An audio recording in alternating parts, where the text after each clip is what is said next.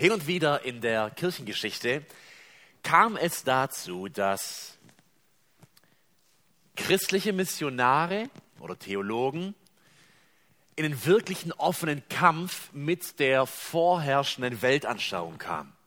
Kampf in der Regel nicht mit Waffen. Wenn sie mit Waffen geführt haben, wusste man schon im Vorhinein, äh, dass es ein falscher Kampf ist. Jesus hatte es klar gelehrt. Aber es war ein Kampf, wo wirklich manchmal, einige dieser Kämpfe in die Geschichtsbücher eingingen. Einer dieser Kämpfe fand gar nicht so weit von hier im Mittelhessen statt, nämlich im Stamm der Schatten, damals Katten geschrieben mit CH. Hier bei uns in der Gegend, da wohnten die Sueben. Und wer jetzt ganz brillant weiterdenkt, der kann dann schon ahnen, dass die Schwaben von den Sueben kommen. Und die Schatten, ich glaube, davon gibt es keine wirklichen Wortverwandten mehr, lebten in diesem Gebiet und verehrten viele verschiedene Götter, vor allem aber Donau oder Thor, wie er auch in Skandinavien genannt wurde. Einige Wochen, äh, einige Jahre vorher waren Missionare über die Merowinger, das Merowinger-Gebiet im heutigen Frankreich aus vor allem Irland auf den Kontinent gekommen und waren in die weiten Wälder vorgedrungen. Überall hier, wo wir lebten, waren Wälder. Einer davon, und ihn seinen Namen werdet ihr vermutlich kennen, war Bonifatius. Wir schreiben das frühe 8. Jahrhundert. Bonifatius, er drang in dieses Gebiet vor, predigte, weiß nicht, ob er das Evangelium predigte. Ich hoffe, dass er es predigte. Wir haben keine schriftlichen Quellen mehr davon, was seine Glaubensüberzeugungen wirklich waren. Jedenfalls konfrontiert er die Schatten damit, dass sie Götter verehren, die tot sind, die stumm sind. Dieser ganze Kult konzentrierte sich rund um eine Eiche, die sogenannte Donaueiche. Und als die Schatten nicht hören wollten, so wird es uns überliefert, packte sich Bonifatius eine Axt, ging zur Donaueiche und haute sie einfach um. Die Menschen standen voller Furcht und Angst rund um diese Eiche, in der Erwartung, dass Blitze vom Himmel fallen, aber sie fielen nicht. Ich kann nichts zur Theologie von Bonifatius sagen. Ich weiß auch nicht, inwiefern Menschen wirklich zum Glauben anschließend kamen. Aber eins muss man Bonifatius lassen, Mut hatte der Mann. Und nicht gerade scheu vor einem offenen Konflikt mit diesem Axtschlag an der Donauarche. Wir sind heute im 18. Kapitel in 1. Könige angelangt und auch wir befinden uns in gewisser Weise in einer dieser Götterproben, wenn man es so nennen will, wie auch Bonifatius es ja regelrecht herausforderte. Elia und die Götterprobe auf dem Berg Karmel. Wie kam es dazu? Wir hatten letzte Woche gesehen, dass Elia für mehrere Jahre komplett zurückgezogen lebte. Einerseits oder zuerst am Bach Krit, im heutigen Jordanien, östlich des Jordans dann für einige Zeit mitten im Herzen des Baalskultes in Sidon oder in Phönizien, im Norden von Israel, im heutigen Libanon, bei der Witwe, wo er auch den Sohn heilte oder wieder äh, von den Toten auferweckte. Und wir hatten gesehen, dass Elia sich zurückziehen musste, von Gott geführt, aber dafür im Kapitel 17 Gottes mächtiges Wirken erlebte, im Geheimen, im Stillen, um vorbereitet zu sein auf das, was kommt um das, was mein Kollege auf seinem Laptop hat, zu begreifen und zu verstehen. Spoiler, God wins. Also Vorschau, Gott gewinnt. Ja, darum geht es letztendlich in der Bibel. Und ihr Lieben, das war für uns letzte Woche oder vor zwei Wochen hoffentlich eine Glaubensermutigung. Gott gewinnt. Und auch wenn ich im tiefsten Tal stehe, wenn es keinen Ausweg gibt, Gott gewinnt. Aber das muss Elia erst selbst erleben, denn die Zeiten, in denen Elia lebt und wirkt, sind denkbar schlecht. Er denkt sogar, er ist der letzte verbliebene Gläubige im ganzen Land. Stell's dir vor. Götzenkult überall.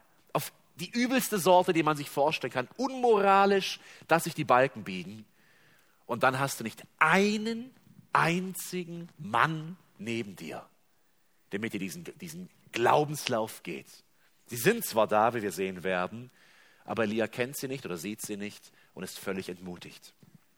Wir haben gesehen, dass im Nordreich, im Königreich Israel, nicht ein einziger König wirklich Gott folgte. Es gab ein paar, die es mal kurz versuchten zu ihrer Anfangszeit, aber durchweg gottlose Könige und mit Ahab findet dieses nördliche Königreich Israel wirklich seinen absoluten Tiefpunkt, zutiefst verstrickt im Baalskult. Hier etwa ähm, die Landschaft in diesem Hügelland Samarias, ganz im Zentrum von Norden Israels. Achtet bitte auf die grünen Farben. Pflanzen, Büsche, Plantagen, etwas weiter nördlich die Jesrael-Ebene, eine der fruchtbarsten Zonen in ganz Israel. Und jetzt lesen wir, dass es drei Jahre lang nicht mehr regnet. Wir alle haben sowas noch nie erlebt. Wir spüren jetzt gerade so eine kleine Dürre. Ich weiß nicht, wann es das letzte Mal geregnet hat. Ich hoffe, morgen kommt tatsächlich der versprochene Gewitterschauer, damit die Natur sich wieder erholt. Aber drei Jahre ohne Regen, der Boden, der hier noch grün ist, muss in etwa so ausgesehen haben. Wir sehen es jetzt schon, in meinem kleinen Gärtlein bilden sich die ersten Risse. Drei Jahre ohne Wasser bedeutet, dass sich die gesamte Erdkruste, die man hier sieht, oder eben oben ähm, diese fruchtbare Schicht aus Muttererde komplett verkrustet ist, da wächst nichts, da ist alles tot. Drei Jahre lang absolute Dürre. Und jetzt heißt es zu Beginn 18, Vers 1, viele Tage später, Bezug nehmend auf das Wunder der Totenauferweckung von der Witwe, viele Tage später, im dritten Jahr der Hungersnot, kam das Wort Jahwes zu Elia. Geh jetzt und zeig dich Ahab, ich werde dem Land wieder Regen geben. Achtet bitte darauf, Wer ergreift die Initiative? Gott. Zuerst ist es Gott, der straft, der das Volk in diese tiefe, tiefe Dürre führt. Dürre ist gleichgesetzt mit Tod. Dürre ist gleichgesetzt mit einer völligen Unmöglichkeit des Lebens. Pflanzen, Flüsse, Wasser, alles stirbt aus. Und jetzt ergreift Gott die Initiative und er spricht zu Elia und sagt, geh jetzt und zeig dich Ahab, ich werde dem Land wieder Regen geben. Wir werden in vier verschiedenen Punkten jeweils Elia mit einer verschiedenen Personengruppe sehen. Der erste Punkt in den Versen 1 und 2 ist Elia und Jahwe die Initiative der Götterprobe. Es ist nicht Elia, der eines Tages sagt, so Herr, drei Jahre sind vorbei, jetzt starten wir aber wieder, jetzt soll der Regen wieder kommen. Nein, Gott, obwohl er richtet, obwohl er mit seinem Gericht eingreift, um Israel zu zeigen, es gibt nur einen Gott. Und dieser Gott ist der Gott, der sich euch offenbart hat im Volk Israel, in den heiligen Schriften. Dieser Gott ergreift jetzt wieder die Initiative in seiner Gnade. Er lässt nicht ganz los, sondern er spricht zu Elia diese Worte, geh jetzt und zeig dich ab. Ihr erinnert euch noch, wie die letzte Begegnung war? Die letzte beschriebene Begegnung hatten wir in Kapitel 16 gefunden, als Elia zu Ahab geht, in seinen Thronsaal hinein oder in seinen Palast, ihn konfrontiert mit seiner Sünde und wegrennt. Und jetzt sagt Gott, geh in die Höhle des Löwen. Hör auf, dich zu verstecken. Geh zu Ahab. Aber achtet auch darauf, was Gott nicht sagt.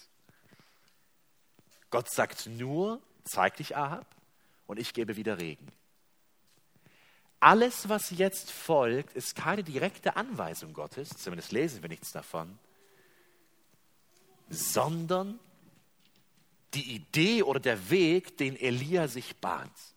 Diese ganze Szene auf dem Berg Karmel, diese Herausforderung, diese Götterprobe, dieses Sichtbarmachen, wer ist wirklich Gott, entspringt höchstwahrscheinlich, denn Gott sagt es nicht, wie er es tun soll, daraus, dass Elia sich überlegt haben wird, wie kann ich dem Volk jetzt zeigen, diesem widerspenstigen Volk, das ihren Gott abgelehnt hat, dass es nur einen Gott gibt und es ist nicht Baal, es ist Jahwe. Ich nehme an, dass Elia im Gebet, vielleicht unter Fasten, sich diesen Plan vorgenommen hat. Denn in Vers 2 lesen wir, Elia machte sich auf den Weg zu Ahab. In Samaria war die Hungersnot besonders schwer. Also Ahab und sein Hof, sie leiden am meisten. Gott ergreift die Initiative. Ihr Lieben, eine Sache zieht sich durch das Alte wie das Neue Testament. In der Rettung des Menschen ergreift niemals der Mensch die Initiative in erster Linie. Nie. In der Rettung des Menschen, in dem sich Offenbaren des Menschen ist es Gott, der die Initiative ergreift, der sich dem Menschen zeigt, der sich ihm offenbart. Und seit Augustinus spricht man in der Theologie von zwei Offenbarungen Gottes. Die eine Offenbarung Gottes ist es, von zwei Büchern, wenn man so will, ist das Buch der Natur. Es ist offensichtlich kein Buch, es ist eine Metapher, aber in der Natur, in dem herrlichen Sonnenuntergang, in dem gewaltigen Gewitter, in den Weiten des Ozeans, in dem Orkan, muss jeder Mensch begreifen, der dieses Buch liest, der die Natur anschaut, der sich die Gesetzmäßigkeiten der Natur näher betrachtet, es gibt einen Gott, der ein fein mathematisch abgestimmtes Universum erschaffen hat, der Regen gibt, der Sonne gibt, der Wärme gibt, der Leben gibt, der mächtig ist. Aber neben diesem Buch der Natur, das jeder Israelit damals, jeder Gläubige heute und jeder Atheist heute lesen kann, wenn er nur die Augen auftut, hat Gott noch eine zweite, viel direktere Offenbarung gegeben. Und das ist das Buch der Offenbarung, die Bibel selbst. Wir werden gleich sehen, wie beide Bücher, sowohl Gottes Allmacht in der Natur als auch Gottes direkt gesprochenes Wort auf dem Karmel in dieser Initiative Gottes zusammenkommen und jeder Mensch, jeder Israelit unweigerlich anerkennen muss, Jahwe ist Gott. Die Frage ist, welche Konsequenz zieht er daraus? Elia und Jahwe, die, die Initiative geht von Gott aus. Und er schickt Elia in die Höhle des Löwen. Zweitens, Elia und Obadja, die Vorbereitung der Götterprobe. Wer ist Obadja? Er taucht auf in Vers 3. Ahab hatte seinen Palastvorsteher Obadja zu sich rufen lassen. Obadja war sehr gottesfürchtig. Als Isabel nämlich die Propheten Jahwes ermorden ließ, hatte er hundert von ihnen in zwei Höhlen versteckt und sie mit Brot und Wasser versorgt. Wir sehen einen neuen Mann, der hier die Bühne betritt. Und bevor Elia Ahab direkt begegnen kann, begegnet er Obadja, wir würden sagen, dem Kanzler, also der, der die Regierungsgeschäfte führt, dem Palastvorsteher. Und interessanterweise ist dieser Obadja gottesfürchtig. In der Auslegung, in den Bibelkommentaren wird Obadja sehr zweigeteilt gedeutet. Wir werden es gleich auch sehen, wenn wir weiterlesen. Die einen deuten ihn negativ. Also praktisch der Gläubige, der Kompromisse macht und mit dem bösen Ahab, diesem Antichristen, wie man fast sagen kann, unter, einem, unter einer Decke steckt oder zumindest Kompromisse macht. Die anderen deuten Obadja sehr, sehr positiv und sagen, nein, nein, es ist ein gläubiger Mann, der zwar unter, diesem, unter dieser Bestie Ahab wirkt und arbeitet, der aber sein Bestes gibt, um dem Herrn zu dienen, trotz dieser schwierigen Zeit, politisch gesehen. Ich sehe es so, wir werden es gleich sehen, dass der Text eher positiv von Obadja spricht, aber wir werden durchaus einige Punkte bemerken, die zweifelhaft sind und die wahrscheinlich, wenn wir genau in diesen Spiegel von Gottes Wort schauen, wir häufig auch bei uns selbst sehen. Obadja ist ein mächtiger Mann, er ist gottesfürchtig und er hat es gewagt, Isabel, die, die die Propheten Gottes verfolgt, sich im Geheimen zu widersetzen und 200 Propheten in Höhlen versteckt. Denkt nur einmal in dieser Weise, es ist Dürre, es gibt wenig Wasser, es gibt wenig Nahrung. Und Obadiah schafft es irgendwie, 200 Männer zu versorgen. Äh, 100 Männer, Dankeschön, zu versorgen in zwei Höhlen. Das erfordert Mut, das erfordert Willen, Logistik. Ich weiß nicht, wie er es gemacht hat, aber diese Männer haben überlebt. Damit zeigt Obadiah, ich will meinem Gott dienen im Untergrund, im Verborgenen. Und jetzt ab Vers 5 wird es skurril, wirklich. Ahab hatte zu Obadja gesagt, zieh durchs Land zu allen Wasserquellen und Bächen, vielleicht findet sich irgendwo noch Gras, dass wir Pferde und Maultiere am Leben erhalten können. sonst müssen wir einen Teil der Tiere töten. Da teilten sie, also das ist Ahab und Obadja, das Land unter sich auf und ging jeder für sich auf die Suche. Zwei Dinge fallen auf. Obadja rettet Menschen, er rettet Propheten. Ahab rettet Pferde. Man sieht die Prioritäten im Leben dieser beiden Männer. Könnt ihr euch einen König vorstellen, der Wasserquellen sucht? Im König wird normalerweise die wichtigste Aufgabe gegeben. Er muss ein Land ähm, beherrschen, kontrollieren, darüber regieren. Ahab, er muss so verzweifelt gewesen sein, dass er sagt, was soll ich hier sitzen, um zu sterben oder zumindest meinen Untergang mit anzusehen, dann gehe ich lieber Wasser suchen. Absolute Dürre. Diese beiden Männer teilen sich auf und während Obadja Wasser sucht, Vers 7, trifft er auf Elia. Ihr Lieben, das ist jetzt ein längerer Abschnitt, aber lasst uns einmal diese Unterhaltung zwischen Elia und Obadja näher anschauen. Vers 7, als Obadja auf dem Weg war, kam Elia ihm entgegen. Er erkannte ihn, also sie müssen sich gekannt haben, und warf sich vor ihm nieder, das Gesicht auf den Boden. Bist du es wirklich, mein Herr Elia? fragte er. Ja, ich bin es, erwiderte dieser. Geh jetzt zu deinem Herrn und sag ihm, Elia ist da. Was habe ich mir denn zu Schulden kommen lassen, erwiderte Obadja, dass du mich Ahab in die Hand gibst? Er wird mich umbringen. So wahr Jahwe, dein Gott lebt, es gibt kein Volk und kein Reich, in dem mein Herr dich nicht suchen ließ. Wenn es hieß, er ist nicht hier, ließ er das Volk oder Reich schwören, dass man dich nicht gefunden habe. Und nun soll ich zu deinem Herrn gehen und sagen, schau, Elia ist da. Jetzt, was ist, wenn der Geist Jahwes dich in der Zwischenzeit an einen anderen Ort bringt, den ich nicht kenne? Wir wissen nicht, wie gut die beiden Männer sich kannten, aber zumindest wusste Obadja, dass Elia ein Mann Gottes war und da ist mit allem zu rechten. Also, wie nennt man das? Tele, tele, äh, telepathieren oder wie auch immer, teleportieren. Äh, sowas gibt es ja in Wirklichkeit gar nicht. Aber er sagt, Elia, möglicherweise sage ich jetzt, Elia ist hier und Gott nimmt dich einfach und setzt dich an einen anderen Ort. Also es gibt viele Ausreden, die man finden kann, aber das wäre wahrscheinlich die ungewöhnlichste, die uns so einfallen würde in einem Alltagsgespräch. Obadja weiß aber um die, wie brenzlig die Situation ist. Er weiß, wie mächtig Gott eingegriffen hat in der Vergangenheit im Leben Elias. Und so sehen wir seinen Glauben an die Macht Jahwes. Er verteidigt sich noch einige, weiter, einige Weile weiter, erzählt Elia in Vers 13 davon, dass er doch die Propheten ähm, die Propheten versteckt hatte und dass er sich einfach nicht traut, jetzt von Elia wegzugehen, Ahab davon zu berichten, er hätte Elia gefunden und am Ende wäre er nicht da. Er wusste, ich wäre ein Kopf kürzer.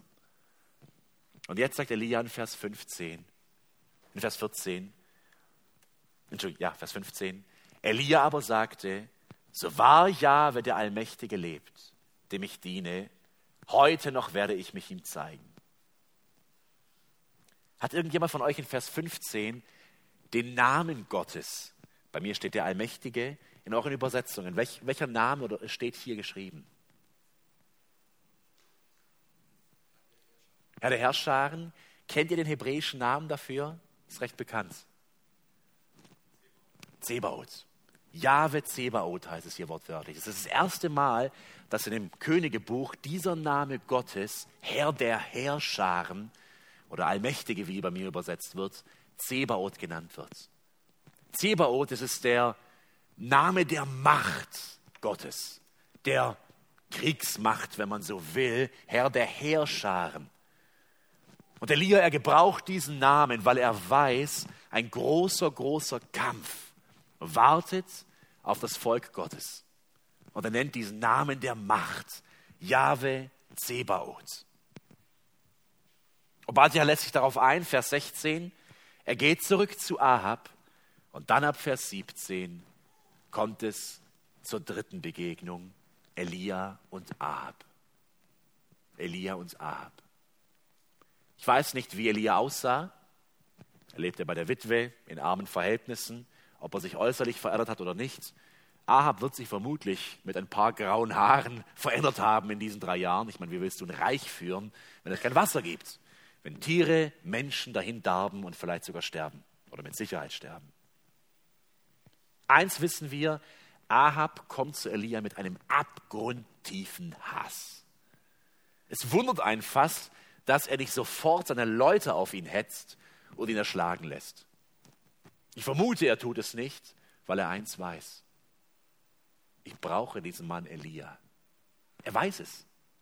Ich brauche diesen Mann Elia, weil das, was er mir eingebrockt hat, kann nur er und sein Gott auch wieder lösen. Ich nehme an, dass das der Grund ist, warum er nicht sofort umbringen lässt. Vers 17. Als Ahab dann Elia erblickte, sagte er zu ihm, bist du das, du Unglücksbringer für Israel? Bist du das, du Unglücksbringer für Israel. Wir sehen, wem er die Schuld gibt. Du, Elia, du bist schuld. Und ihr Lieben, das müssen wir uns einmal auf der Zunge zergehen lassen. Es regnet drei Jahre nicht. Wer ist nach Ahabs Weltanschauung der eigentliche Verantwortliche für den Regen? Baal. Aber offensichtlich wirkt er nicht und er weiß, Elia, du hältst diesen Schlüssel in der Hand. Du bist der Unglücksbringer, du hast den Fluch ausgesprochen oder wie auch immer man es nennen will. Ich begreife nicht, wie, wie, wieso ist Ahab so verblendet. Er sieht das Offensichtliche, Jahwe ist Gott, aber er sieht es nicht. Er beschimpft Elia hier, dass er der eigentliche Schuldtragende sei. Und Elia, er kann auf direkte Anschuldigungen direkt antworten. Vers 18, Elia erwiderte, nicht ich habe Israel ins Unglück gebracht, sondern du und deine Familie. Und wie hat Ahab Israel ins Unglück gebracht? Ihr habt die Gebote Jahwes verlassen und seid den Baalen, hier in der Mehrzahl, also den Göttern, nachgelaufen. Ihr habt die Gebote Jahwes verlassen. Immer wieder diese zwei Wege aus Psalm 1, die uns in den Königebüchern begegnen. Der Weg des Gottlosen, der ins Verderben führt, und der Weg des Gottesfürchtigen, der am Wasser des Lebens sitzt und der Frucht bringt. Hier wirklich wortwörtlich erfüllt in der Dürre und im Wasser. Und Elia macht Ahab klar, Ahab, du weißt, wer Gott ist. Du hast seine Macht drei Jahre gesehen. Komm nicht mit Anschuldigungen, es liegt an dir, an deinem Herzen. Du hast dich von Gott abgewandt. Du hast dich selbst abgeschnitten vom Segensbringer, vom Schöpfer, vom Erhalter. Und jetzt musst du ernten, was du gesät hast. Lauter Bilder, die irgendwie in die ganze Thematik Dürre passen, in diesem Fall ein bisschen entgegengesetzt. Vers 19. Elia erwartet keine Antwort ab. Er konfrontiert Ahab. Und ihr Lieben, lasst, versetzt euch in die Situation. Er redet mit einem König. Mit einem König, der mächtig ist. Ahab hatte Macht. Er war ein relativ erfolgreicher König, was das Militärische und Politische anging. Mit einem König, der eine teuflische Frau hat. Wirklich besessen von ihrem Baal. Und was sagt Elia? Vers 19. Schick jetzt Boten aus und versammle ganz Israel zu mir an den Berg Karmel, auch die 450 Propheten des Baal und die 400 der Aschera. Also 850 Propheten. Stell euch das Gemeindehaus in Hussenhofen vor. Ich glaube, so viel passen da rein ungefähr. Ja, das ist die Zahl der Propheten Baals. 850 und ein Elia. Und er sagt, ruf sie alle. Ruf sie alle her, aber nicht nur sie, das ganze Volk, schickt Boten bis an die Enden. Sie sollen alle auf den Karmel kommen. Warum gerade der Berg Karmel? Dieser Berg, er liegt ganz, ganz im Nordosten des heutigen Israel, ist nicht sehr groß. Ich glaube, der Rosenstein hat eine ähnliche Höhe, wenn man es über Normal Null, also den Meeresspiegel aus betrachtet. Aber das Besondere am Karmel ist, er liegt direkt am Meer, äh, in der Nähe vom heutigen Tel Aviv. Und dieser Berg erhebt sich, also wir haben praktisch eine, eine Ebene am Meer und dann erhebt sich der Berg Karmel. Wir wissen aus der Archäologie, ähm, aus assyrischen Schriften oder Funden, dass auf diesem Berg eines der Zentren des Kultes für Baal und Aschera war. Wir wissen auch aus dem Text, wir kommen nachher dazu, dass es auf dem Karmel einen alten, verfallenen Altar gab für Jahwe. Merkt ihr, was Elia erreichen will? Er sagt, ruf alle her. Dort auf diesen Berg, wo früher Gott angebetet wurde. Und dort, wo ihr heute euren Schunz treibt. Und lasst uns dort schauen, wer wirklich Gott ist.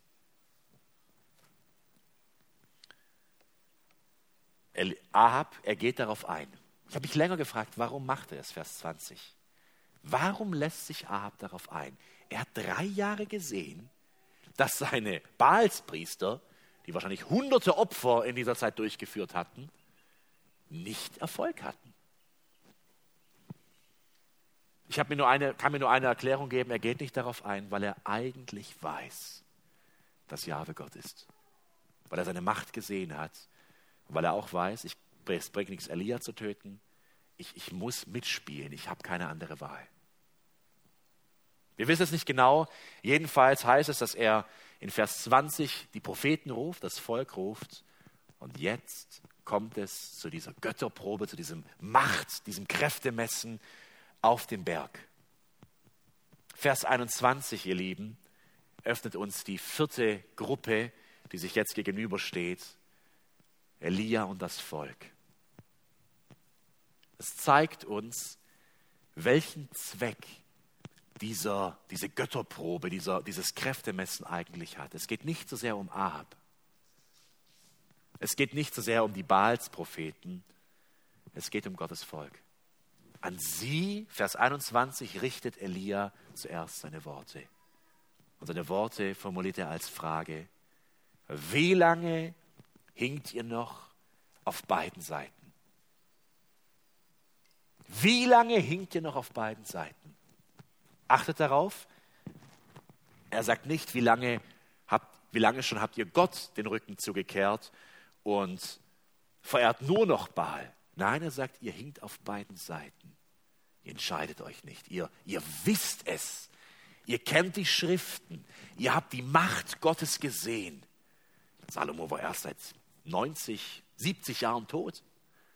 Ihr wisst, was Gott mit diesem Land getan hat, wenn man ihm mit ungeteiltem Herzen folgt. Aber ihr spielt mit.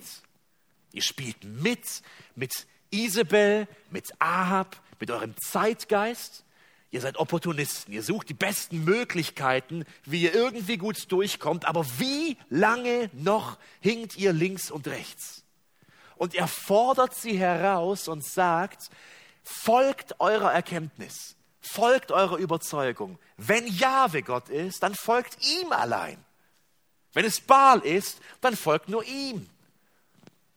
Es macht keinen Sinn, entweder oder. Ist Baal Gott, dann ist es nur logisch, ihm nachzufolgen, aber ist Gott, Jahwe Gott, folgt ihm. Achtet darauf, Theologie, also das Verstehen von Gott, ist nicht irgendwas Theoretisches.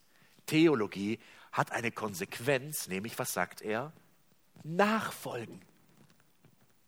Du weißt, dass Gott Gott ist, dann macht es doch nur Sinn, es ist das Vernünftigste, was du tun kannst, alles in diese Waagschale zu werfen. Deine Zeit, deine Kraft, deine Überzeugungen, deine Vorstellung von richtig und gut, deine Liebe, wirf es auf diesen Gott, folge ihm nach. Alles andere, alles andere würde dich nur ins Unglück stürzen.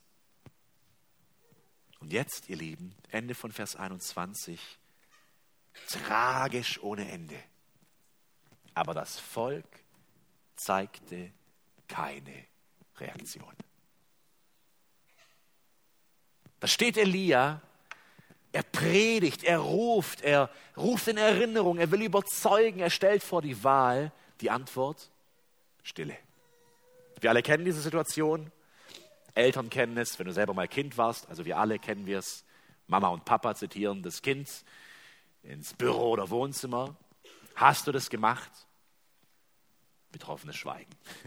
Jeder weiß ganz genau, was los ist, aber der Mensch schon als Kind reagiert auf dieses konfrontiert werden mit Schweigen, weil er weiß, wenn ich rede, sage ich entweder nur unsinniges Zeug und verstricke mich in Lügen oder ich muss die Wahrheit sagen.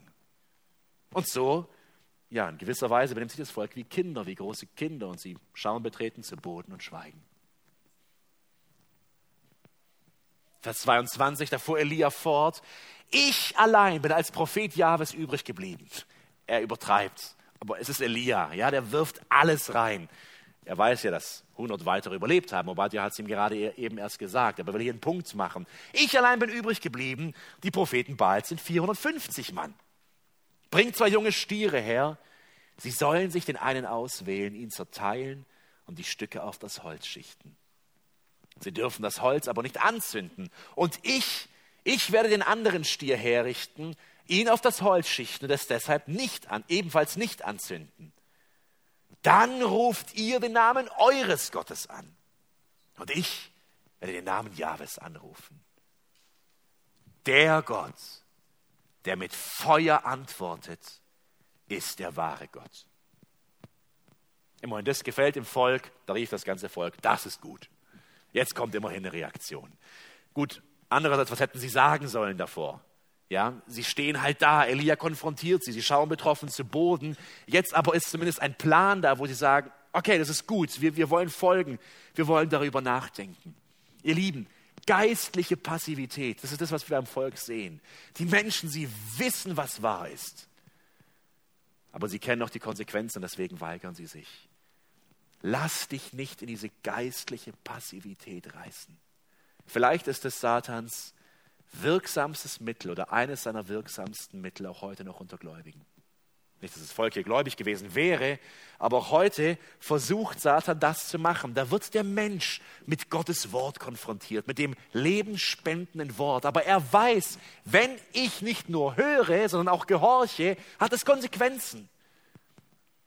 Ich muss mein Leben ändern. Ich muss Prioritäten vielleicht aufgeben, Entscheidungen treffen, die nicht zu meinen Plänen passen. Und was tut man? Man weicht zurück, man wird passiv, man schaut sich das Ganze vielleicht mehr von draußen an, man wird zum Sonntagsbesucher, der sich alles anschaut, aber der es nicht an sein Herz, an sein Inneres heranlässt und das tut, was Elia sagt. Wenn du erkannt hast, dass Gott Gott ist, dann mach das einzig Sinnvolle, wirf alles in die Nachfolge. Vers 25. Nun sagt Elia zu den Propheten des Baal, wählt euch den einen Stier aus und bereitet ihn zu. Ihr seid ja in der Überzahl. Dann ruft den Namen eures Gottes an, ihr dürft aber kein Feuer daran legen.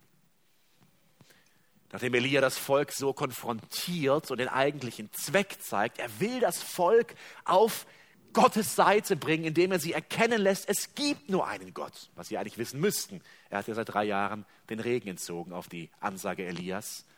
Taucht jetzt die fünfte und letzte Personengruppe auf. Elia und die Propheten. Die Propheten des Baals natürlich hier. Der Ausgang der Götterprobe.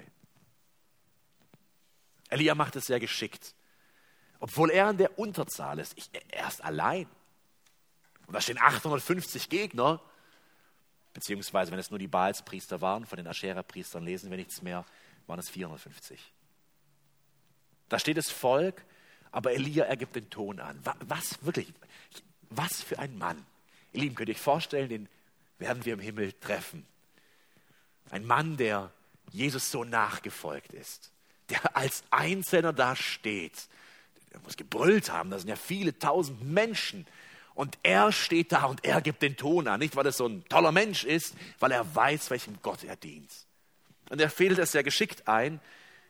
Er lässt zuerst die Baalspriester, ich denke, es ist einfach nur eine, ja, rhetorisch gut gewählt. Ihr seid ja in der Überzahl, ihm geht es nicht in die Überzahl. Er will, dass das Volk sieht, wie sie ihr in den Himmel schreien und nichts passiert. Er will eine Gegenstandslektion machen. Die Balspriester gehorchen in gewisser Weise und legen los. Vers 26. So nahmen sie den jungen Stier, den man ihnen übergab, und bereiteten ihn zu.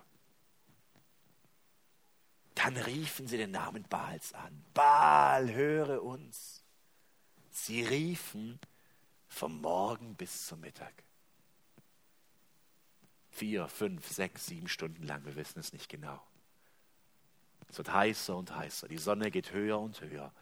Und da rennen sie um diesen Altar und schreien.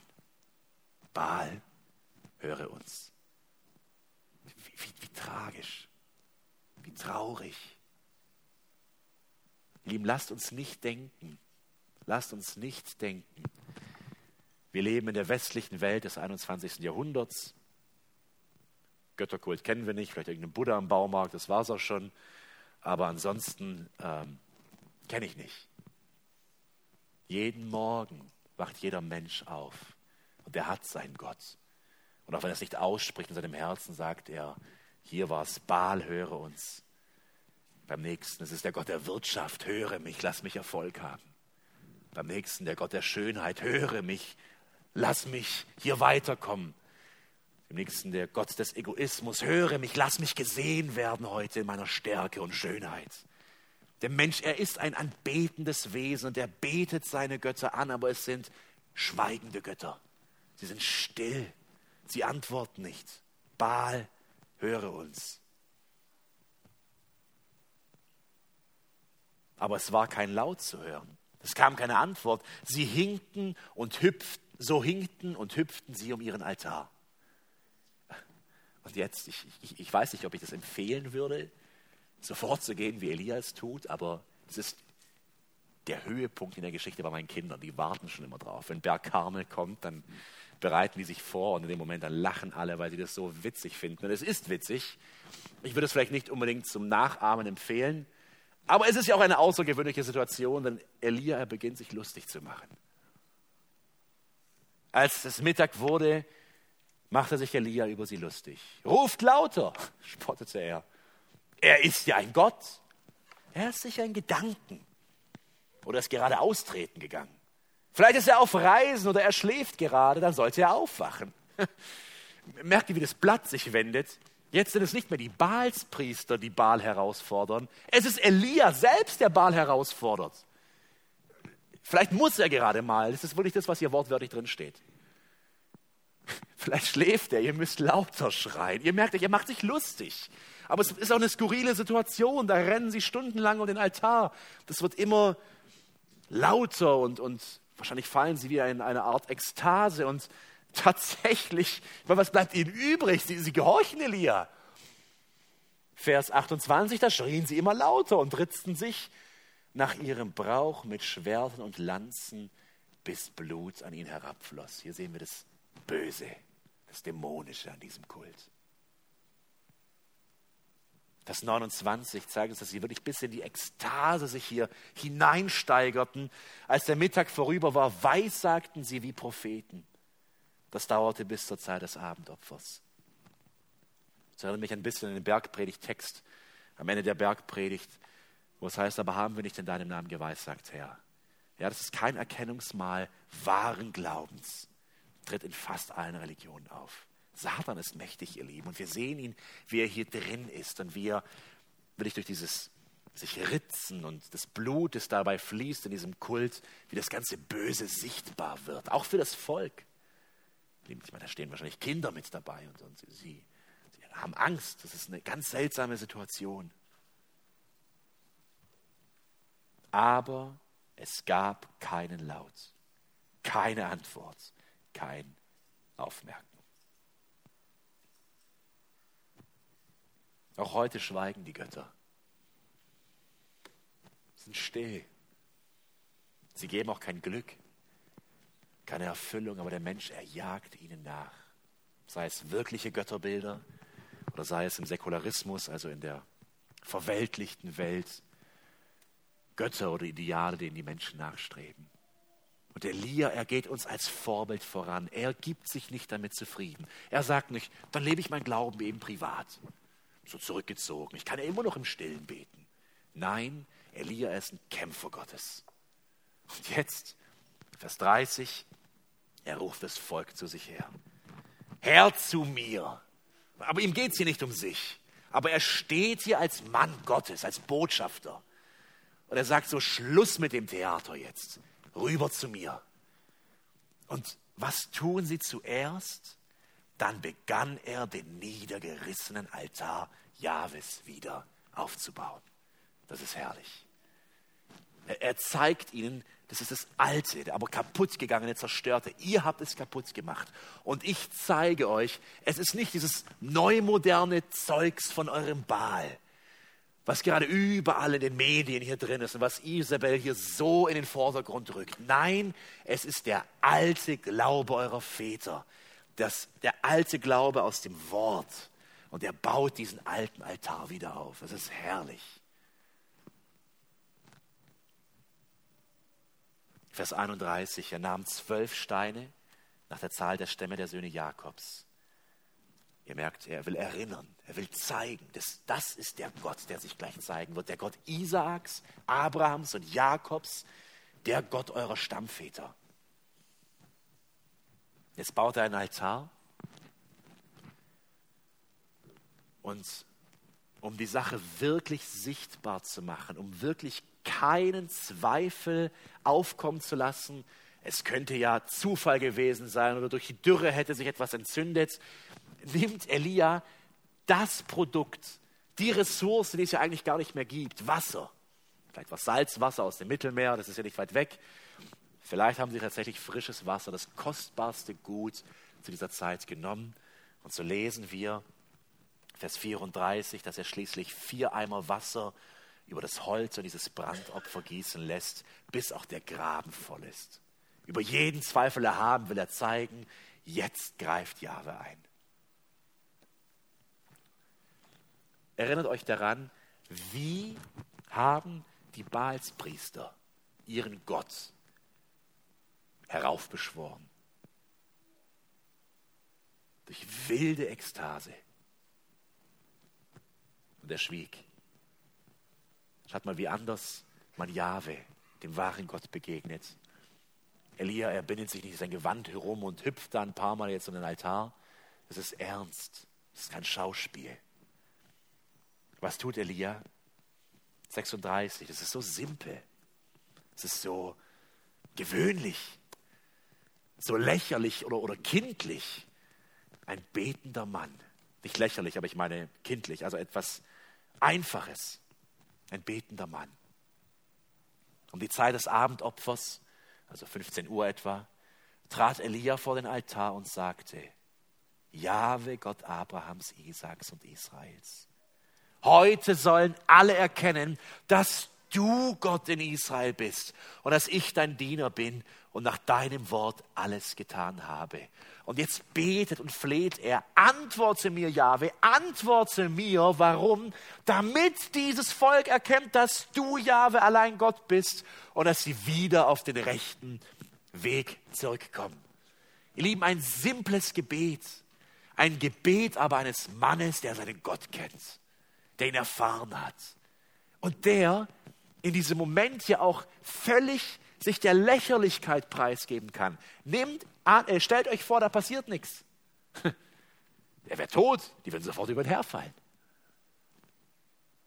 Er, aber er fordert Gott oder Gottes Wirken heraus und sagt, Herr, ich bleibe hier. Antworte, antworte jetzt. Und dann kommt es, Vers 38. Da kam ein Feuer Jahwes herab und verzerrte das Brandopfer, das Holz, die Steine und die Erde und leckte auch das Wasser im Graben auf.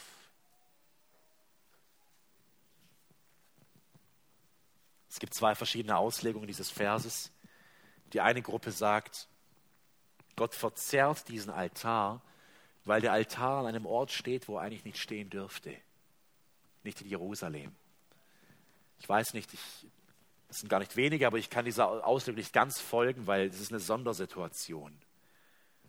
Ich denke, mit diesem alles verzehrenden Feuer will Gott zeigen, wie mächtig er ist.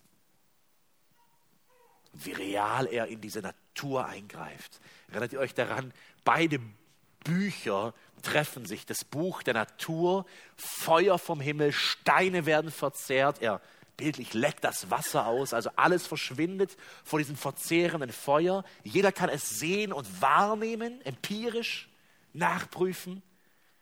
Aber auch durch das Wort der Offenbarung, durch seinen Propheten Elia spricht er.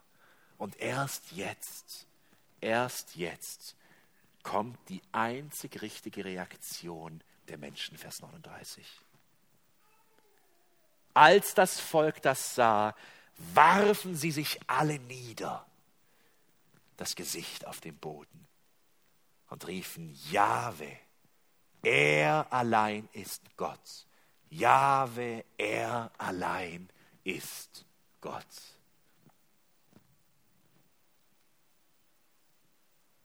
Das ist der Schlüsselsatz, der Hauptsatz in diesem ganzen Kapitel. Es ist die Erkenntnis, die so offensichtlich war, aber die das menschliche, trügerische Herz ablehnt.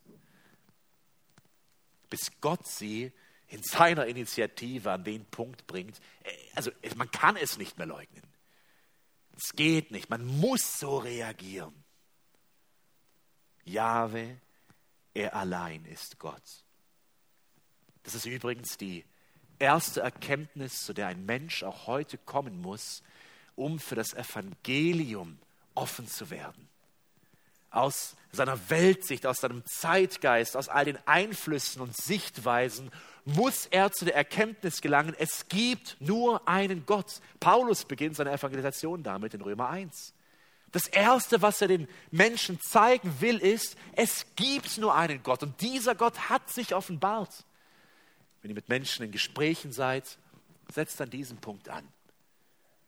Über den wahren Gott, der sich im Buch der Natur und im Buch der Offenbarung gezeigt hat, den wir erkennen können und im Glauben annehmen können.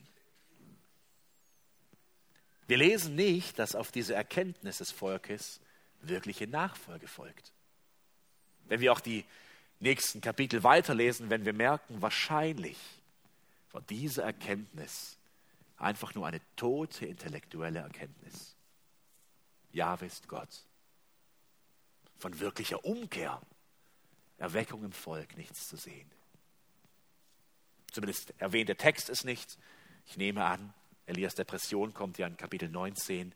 Und ich glaube, diese Depression ist da, weil er sagt, sie haben dich gesehen, Gott. Dein Feuer fiel vom Himmel. Und trotzdem leben sie weiter in ihren Sünden.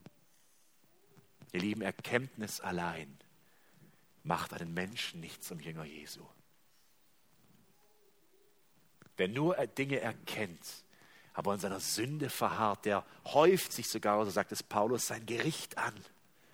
Nein, Gott, er muss im Glauben, im Glauben empfangen werden.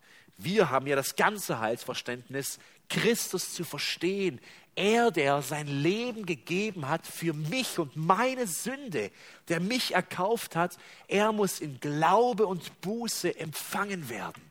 Die Seele muss zu neuem Leben erwachen. Und das Zeichen dieses Erwachens ist echte Nachfolge. Hier sehen wir nichts davon.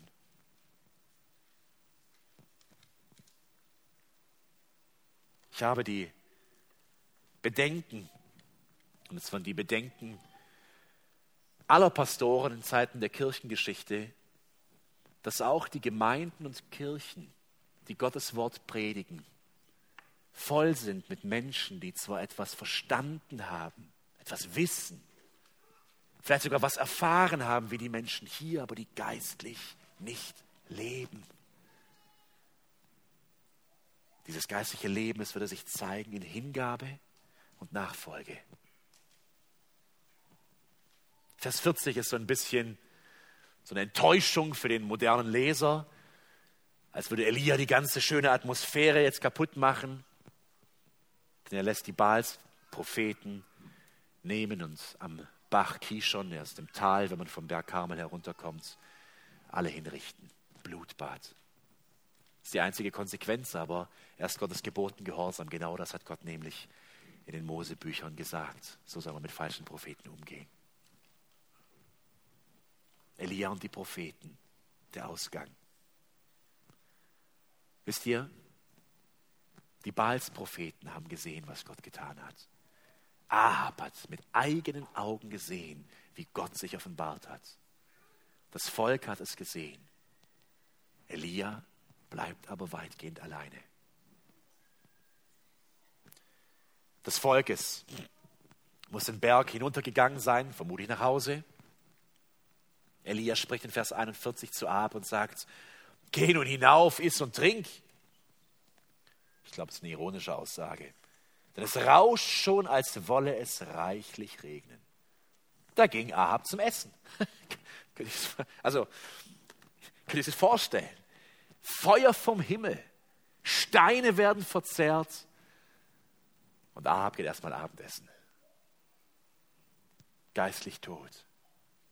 Gott kann sich offenbaren, wie er will, er ist tot. Elia aber stieg auf den Gipfel des Karmel. Er kauerte sich auf den Boden und verbarg sein Gesicht zwischen den Knien. Und jetzt beginnt er zu beten. Siebenmal schickt er seinen Diener zum Schauen auf das Meer. Das Mittelmeer schimmert da direkt unterhalb des Berges Karmel. Sechsmal kommt der Diener zurück und sagt nichts. Wieder schickt er ihn rüber. Ist eine Wolke zu sehen? Nichts. Erst beim siebten Mal kommt der Diener und sagt, so groß wie eine Faust ist ein Wölkchen. Und diese Wolke entwickelt sich zu einem Sturm. Und es beginnt, wortwörtlich, die Schleusen des Himmels öffnen sich und es beginnt zu regnen und zu strömen. Die Zahl sieben begegnet uns im zweiten Königebuch bei Naaman. Siebenmal muss er sich im Jordan untertauchen. Die Zahl sieben, sie steht häufig in Verbindung mit Gott und seinem Schöpfungswerk. Denkt an die sieben Tage der Schöpfung. Siebenmal muss Elia beten und beim siebten Mal sagt Gott Sebaoth, der Herr der Herrscharen, jetzt antworte ich. Und als Zeichen, dass er Gott ist, beginnt es zu regnen. Indem ich will dieses Bild nicht überstrapazieren und jetzt in so eine ähm, geistliche Deutung des Textes kommen, aber wir sehen hier ein Prinzip. Elia, er betet für Regen. Anhaltend, andauernd. Und erst beim siebten Mal beginnt Gott zu wirken.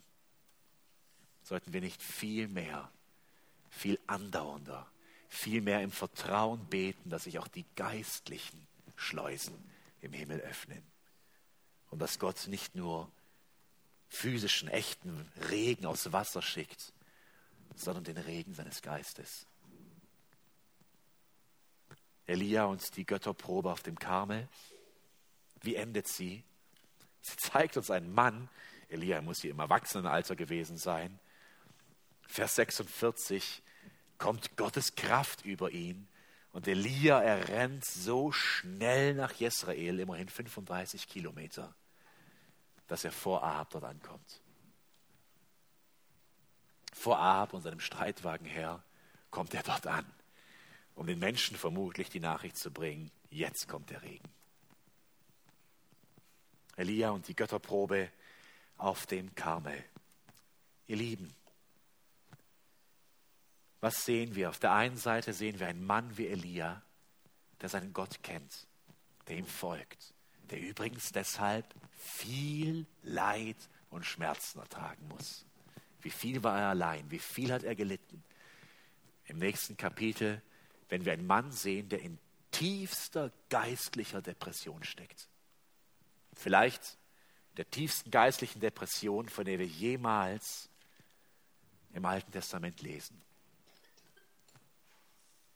Auf der anderen Seite sehen wir ein Volk, Priester, ein König, die das Offensichtliche verleugnen, die zwar etwas wissen, weil sie haben es gesehen, aber ihr Herz bleibt zu. Das Schlimmste, was dir passieren kann, ist auf dieser Seite zu stehen. Zu wissen, Jahwe ist Gott. In Jesus hat er sich offenbart. Hier ist seine Wahrheit.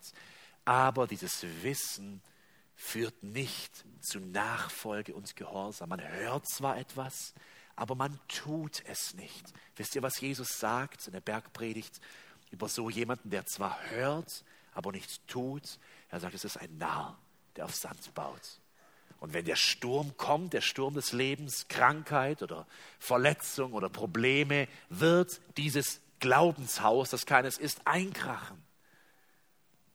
Der sagt, nein, baue auf Fels. Und auf Felsen bauen heißt, zu hören und zu erkennen und zu tun und zu gehorchen. Das ist die einzig logische und sinnvolle Konsequenz. Wer in Israel war, mir war es dieses Glück ja noch nicht beschert worden, irgendwann mal, der wird vielleicht auf dem Berg Karmel gewesen sein. Das ist einer der Hotspots äh, für den Tourismus dort. Wisst ihr, was heute dort ist? Die hängenden Gärten der Bahai. Bahai, ein Religionskult aus dem 19. Jahrhundert von einem Perser, einem Iraner gegründet, der sagt, wirklich als fast schon Vorläufer der Postmoderne, es gibt keine Wahrheit. Überall ist Wahrheit. Du musst sie fühlen. Die Erde ist ein großes Land und wir teilen es uns in Frieden. Acht Millionen Menschen folgen diesem Kult. Und hier auf dem Karmel haben sie ihre Hauptzentrale. Wunderschön, aus allen Merkmalen der Kulturen, architektonische, schöne Dinge herausgenommen, aber immer noch Götzenkult auf dem Berg, wo Elia vor 2700 Jahren diesen Sieg erfochten hat. Und heute noch gilt der gleiche Kampf und diese Gärten der Bahai, sie sind ein sichtbarer Beweis dafür, die Menschen müssen erkennen, nur Jahwe ist Gott.